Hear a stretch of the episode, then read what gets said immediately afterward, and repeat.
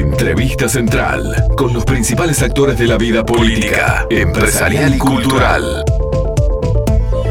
Y tenemos en línea dos uruguayos que están viajando, hicieron España, ahora están en Italia. Como les decíamos cuando presentábamos la nota, esto se torna noticia porque hoy viajar nos puede servir a todos por lo menos para hacer un anticipo de qué tenés que hacer, qué trámites tuviste que hacer, qué tan complicado fue, cómo llegaste a España, cómo la viste, cómo tuviste, qué tuviste que hacer para ir a Italia, en fin. Tenemos a Alejandro y a Mónica en línea, creo que está Mónica en línea, ¿cómo te va? Hola, ¿qué tal? Buenos días para ustedes. Bueno, acá ya es la tarde, estamos en las 3 menos 20 y en este momento nosotros estamos en Palermo, en Sicilia. Así que les voy a hablar un poco de la parte de Italia, de lo que corresponde al sur de Italia. Claro, contame un este, poquito, Mónica, lo previo, porque ustedes entraron en realidad a España un poquito antes de que se abrieran las fronteras. O sea, tuvieron que hacer además una cosa un poquito más compleja de lo que hay que hacer hoy en día, ¿no?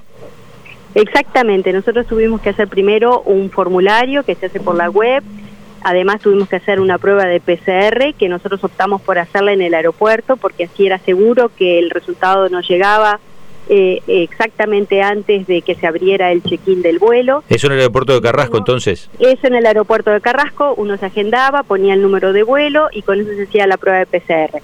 Esta parte ahora para España se puede obviar porque obviamente este, ahora con las vacunas y mostrando que uno tiene las vacunas, las dos dosis y que han pasado los 14 días, ya este, queda solucionado ese tema. Tuvieron un inconveniente, tuvieron un inconveniente ustedes con el tema de la, aplicación, ¿no? Porque cuando llegaron a España bueno, no te anduvo. Exactamente, este, no, la aplicación, yo me confié en que la aplicación, este, yo podía acceder a mi a mi certificado de vacunación y cuando quise abrir la aplicación, la APP Coronavirus UI, que yo la utilizaba muchísimo en Montevideo, aquí este, me decía que solo esa aplicación se podía usar dentro del Uruguay y a lo único que podía acceder era a la declaración jurada que se tiene que presentar cuando yo reingrese en Uruguay, o sea que todas las demás funciones eh, no me servían.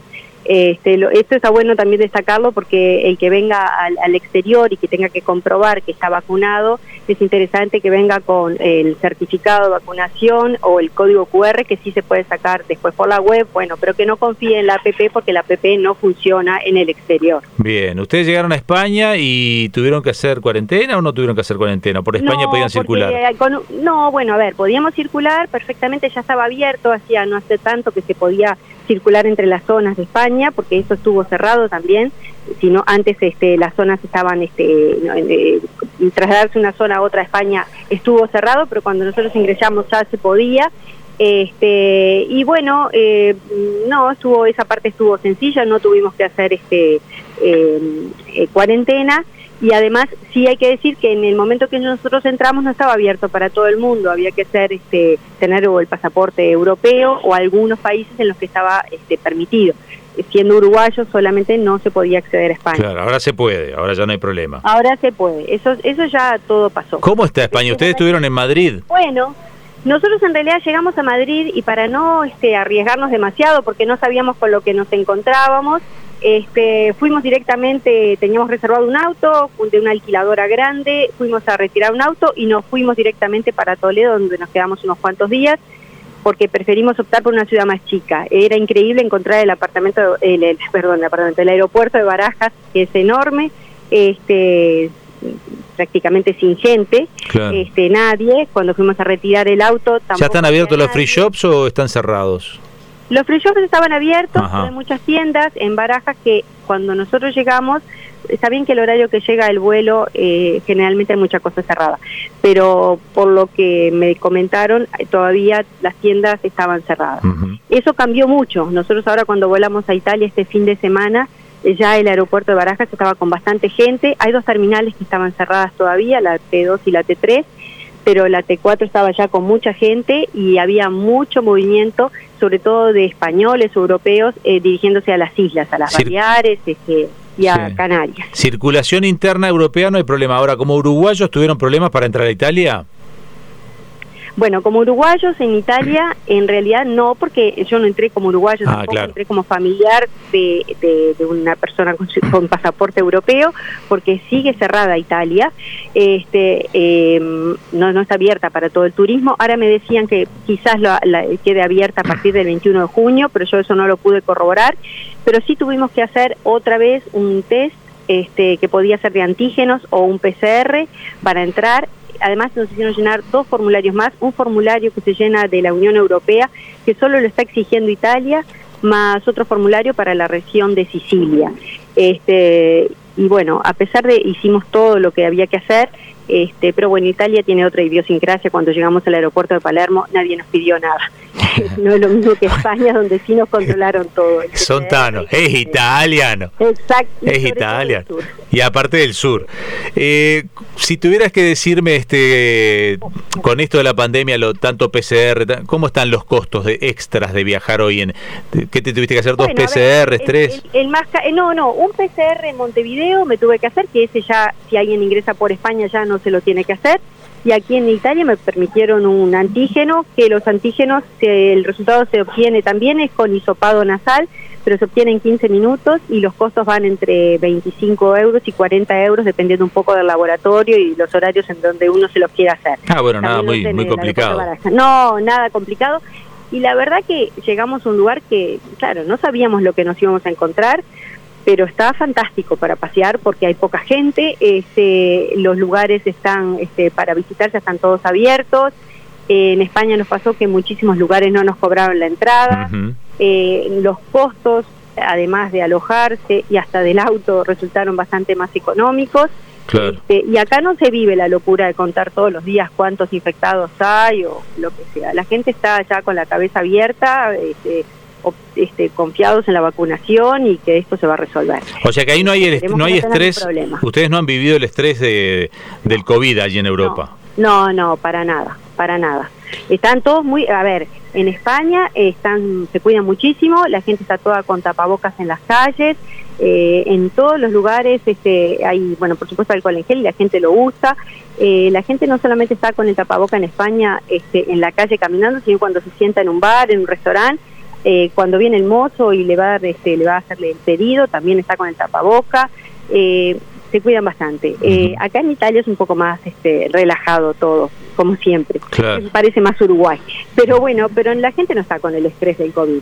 Me parece que lo tienen como algo que se está resolviendo con la vacuna. Hola Mónica, buenos días. ¿Cómo te va? Te habla Tato. Buenos días, ¿qué tal? ¿Sabes que estábamos comentando justo los otros días y con respecto a, tener ese pasaporte verde o, con, justo con Jorge Gatti, de que una idea, por ejemplo, si no te funcionaba la app y a veces es engorroso poder conseguir eh, ese certificado de vacunación que era poder, por ejemplo, poder este, hacer un screenshot en la pantalla de, donde, te, habilita, digamos, el, la aplicación de, del coronavirus UI y que vos con ese código QR puedas este, tener accesibilidad ahí en Europa. ¿Cómo la ves?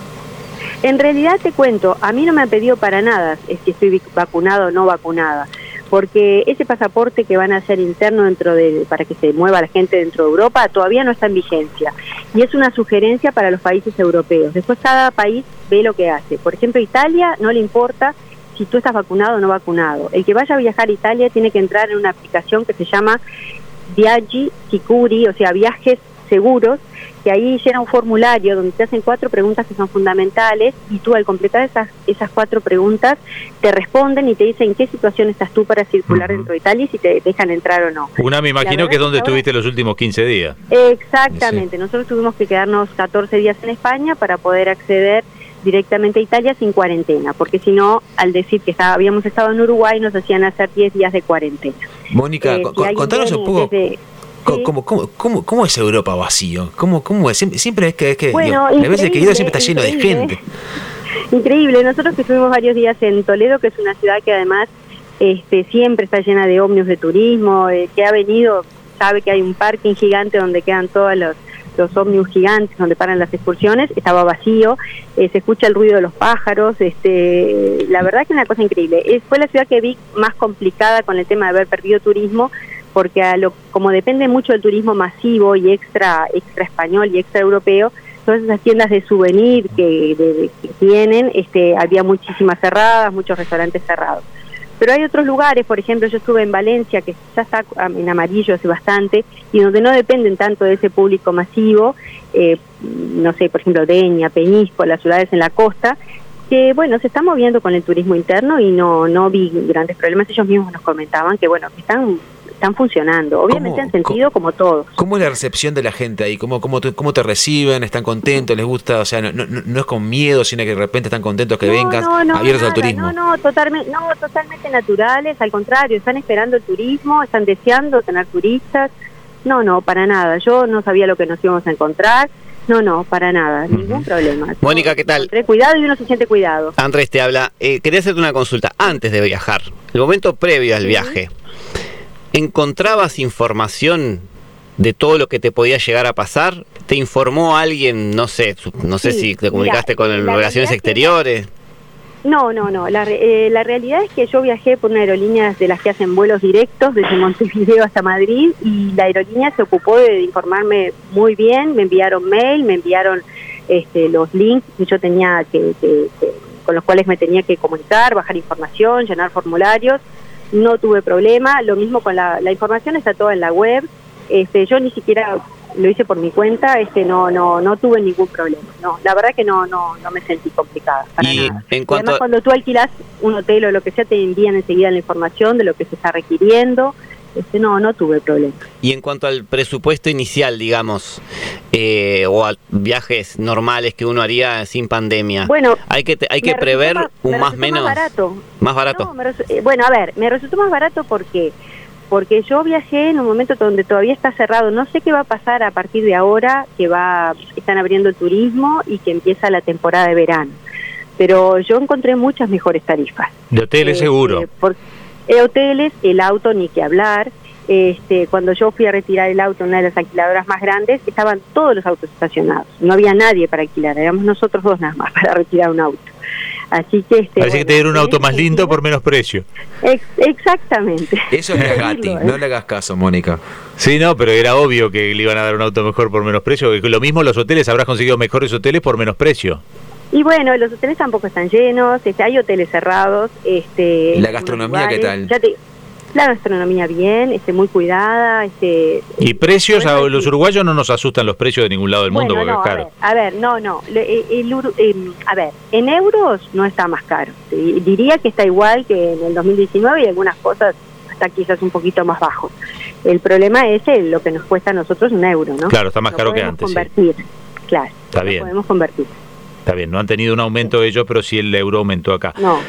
Eh, ¿Sabés lo que te vamos a proponer para, para Sí. sin que se muestren ustedes ni nada? Porque está está lindo. este si en donde Ustedes están al mediodía ya, que están en principio de las primeras horas de la tarde. ¿Cuánta- ¿Cuántas horas hay con Palermo de acá diferencia? son las 3 menos 10 de la tarde. Ah, mucho 3 más. Yo pensé 10. que era. no, Ya pasó el mediodía. Cinco horas, cinco horas porque le adelantaron una hora, este, porque ya está en el horario de verano. Claro. La, diferencia real con Europa son cuatro, pero con el verano tenemos cinco. Para nuestros amigos que nos están escuchando, f- no, se animan a grabarnos este, con tiempo, ahora en- cuando terminamos la nota, Sí. y nosotros lo subimos a Instagram, una caminata de, no sé, un minuto por donde estén, que están en una zona de restaurantes, ¿dónde andan? Que están por- No, estamos ahora en una calle peatonal de Palermo, van a ver qué poca gente hay. Está bien que Palermo no es una ciudad eh, tan grande, y este, pero van a escuchar el ruido de los pajaritos y todo. Yo se los filmo y se los... se los Ahí va, envío. yo lo subo después al Instagram a eh, Jorge Gatti bajo. Así que cuando, si tú nos lo mandás antes que termine el programa, ahora ya estamos terminando la, la nota.